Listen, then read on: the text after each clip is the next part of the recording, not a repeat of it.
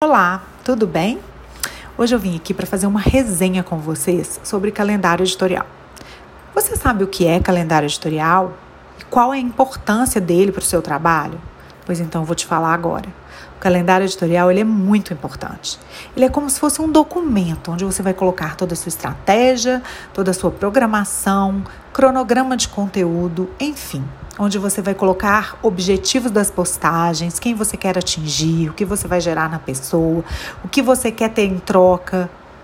É como se você estivesse fazendo um briefing de uma semana de postagens, de um, um projeto que você está preparando. É como se fosse isso.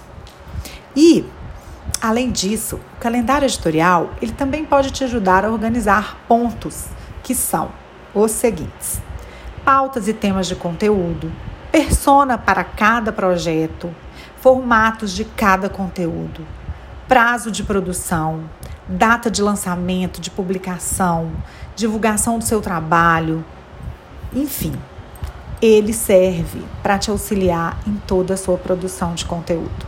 O principal eu acho que uma informação muito, muito é, é, valiosa, né, que você precisa ter sobre o, sobre o calendário editorial é que o principal é que ele te dá uma visão geral de tudo que está acontecendo na sua rede social.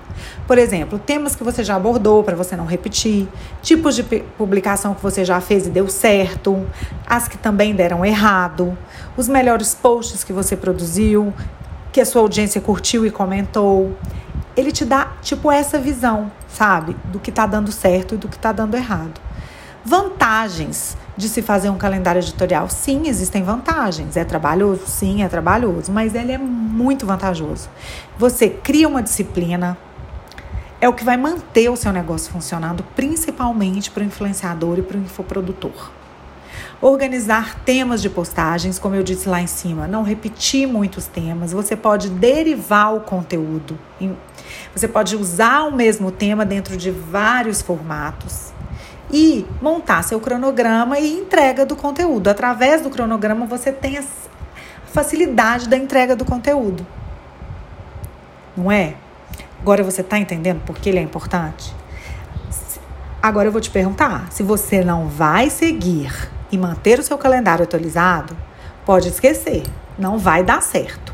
Você vai perder tempo em fazer, perder tempo em quebrar sua cabeça e, e, e não vai adiantar, porque você não vai alimentar e nem vai seguir. Ele é para ser feito e executado. Tá bom? Então, essa foi minha resenha. Espero que vocês tenham gostado. E um beijo e até a próxima.